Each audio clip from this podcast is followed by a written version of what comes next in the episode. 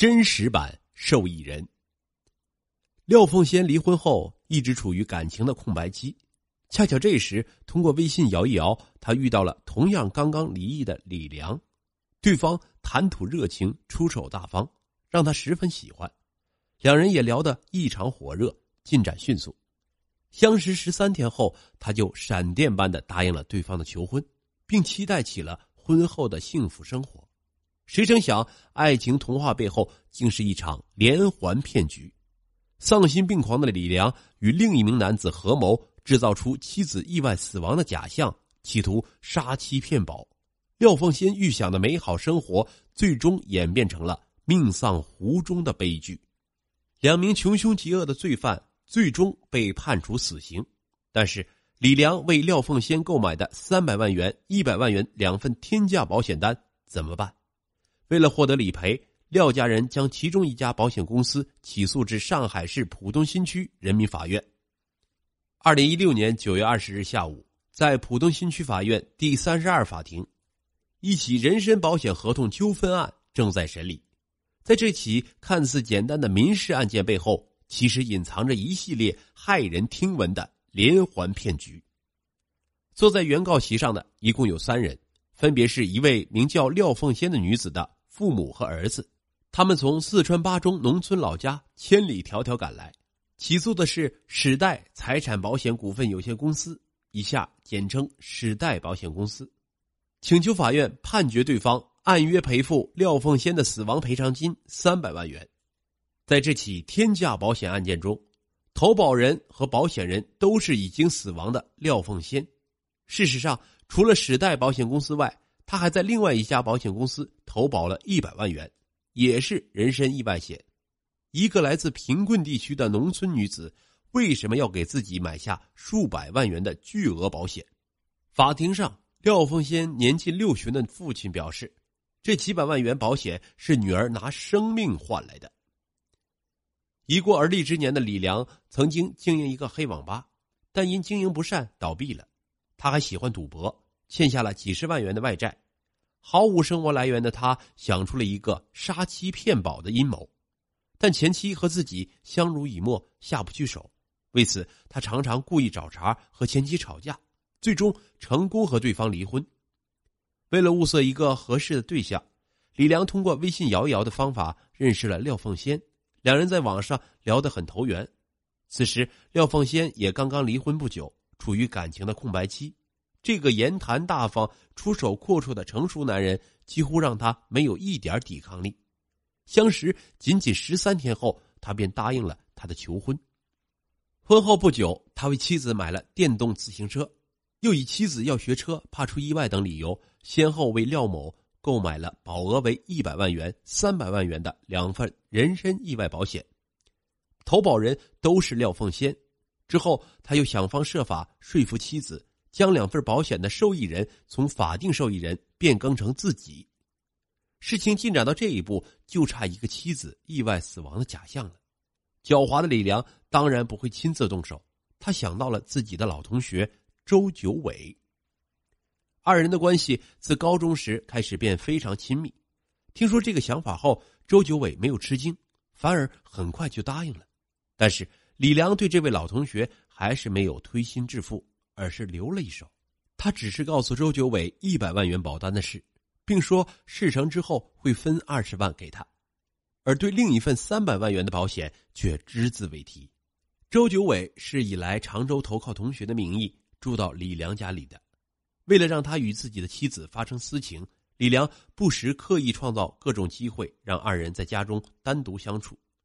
体贴的周九伟时常给廖凤仙做饭，还常常带她出去玩。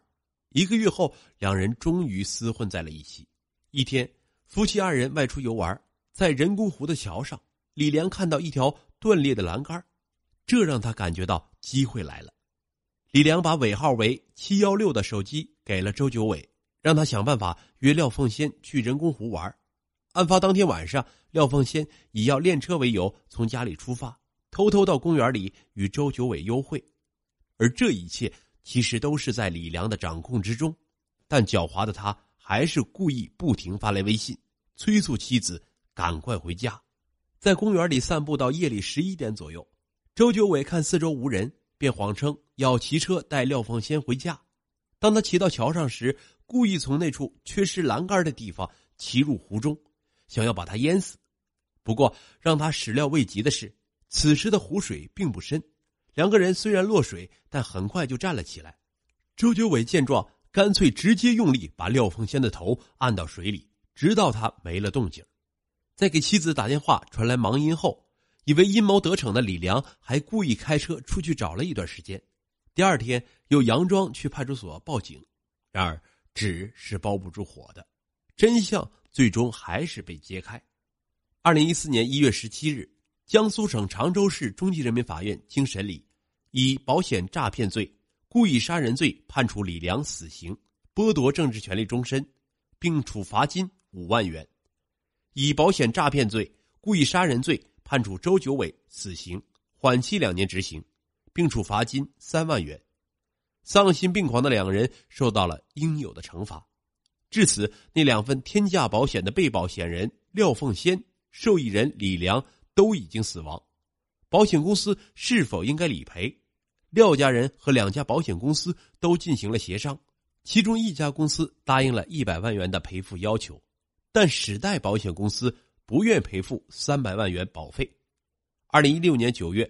廖家人将时代保险公司诉至浦东新区人民法院。庭审时，时代保险公司辩称，涉案保单虽然以廖凤仙名义进行投保。但实际上是李良在网上为其购买的，没有廖凤仙的亲笔签名。该公司客服人员和李良沟通的电话录音、网上聊天记录等，都能对李良为该份保险单实际投保人这个事实进行佐证。保险法第四十三条规定，投保人故意造成被保险人死亡的，保险人不承担给付保险金的责任，因此该保险公司不应承担赔偿责任。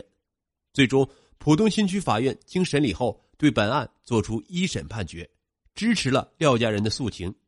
法院认定，本案中保险单明确记载投保人为廖凤仙，又因本案系网上投保，保险单内容均基于投保人在网上填写内容而生成，故可推定投保流程中记载的投保人亦为廖凤仙。对于保险公司关于涉案保单并非投保人即廖凤仙的真实意愿的辩称，法院认为，被告确认在收到被保险人签名为廖凤仙的变更申请后，打过其电话核实情况，廖凤仙确认同意变更受益人为其丈夫，被告在系统里做了相应变更，并将变更受益人的批单发送给廖凤仙，并且电话通知了他，可见。廖凤仙本人对本案保单的存在明确知晓，亦可佐证廖凤仙应对其本人为投保人的事实是知悉的，进而佐证了该投保系廖凤仙真实意思的表示。陈律师表示，立法规定投保人故意造成被保险人死亡，免除保险人赔偿责任的规定，其实质是为了保障被保险人的合法权益，而非保障保险公司的利益。其目的是为了避免被保险人在不知情的情况下被投保、被谋害。如果经查实如此，则投保人无法取得赔偿款，不但杀了人，还竹篮打水一场空。但是如果被保险人对非本人投保的行为进行了追认，则理应了解指定实际投保人为受益人的风险。那么，这可以看作是被保险人对自己合法权益的有效处分。而因此认定保险合同有效，保险人应当承担支付理赔款的义务。本案承办法官认为，按照法律规定，受益人故意造成被保险人死亡的，该受益人丧失受益权。本案中，投保人和被保险人均系廖凤仙，李良作为受益人故意造成被保险人廖凤仙死亡，丧失受益权。当受益权丧失之后。在没有其他受益人的情况下，保险金应当作为被保险人的遗产，按照继承法的规定，由其法定继承人来继承。因此，法院作出一审判决，保险人应当向原告支付保险金三百万元。一审宣判后，保险公司表示服判，没有提出上诉。麦律师表示，杀妻骗保案件中，法院的判决符合我国法律相关规定。案件的焦点是投保人究竟是谁，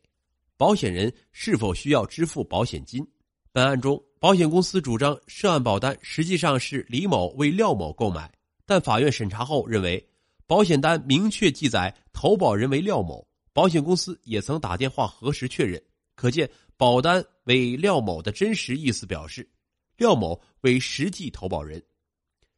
综合《中华人民共和国保险法》第十三条规定，可得出：一、李某作为保险金的受益人，因故意造成被保险人廖某死亡。其法律后果是丧失收益权。二，根据法律规定，只有在投保人故意造成被保险人死亡的，保险人才不承担理赔责任。因此，此时保险公司仍需向被保险人支付保险金。同时，根据《中华人民共和国保险法》第四十二条规定，受益人依法丧失受益权的，或者放弃受益权，没有其他受益人的。保险金作为被保险人的遗产，由保险人依照《中华人民共和国继承法》的规定履行给付保险金的义务。因此，本案中李某丧失其收益权后，保险金由廖某的继承人继承。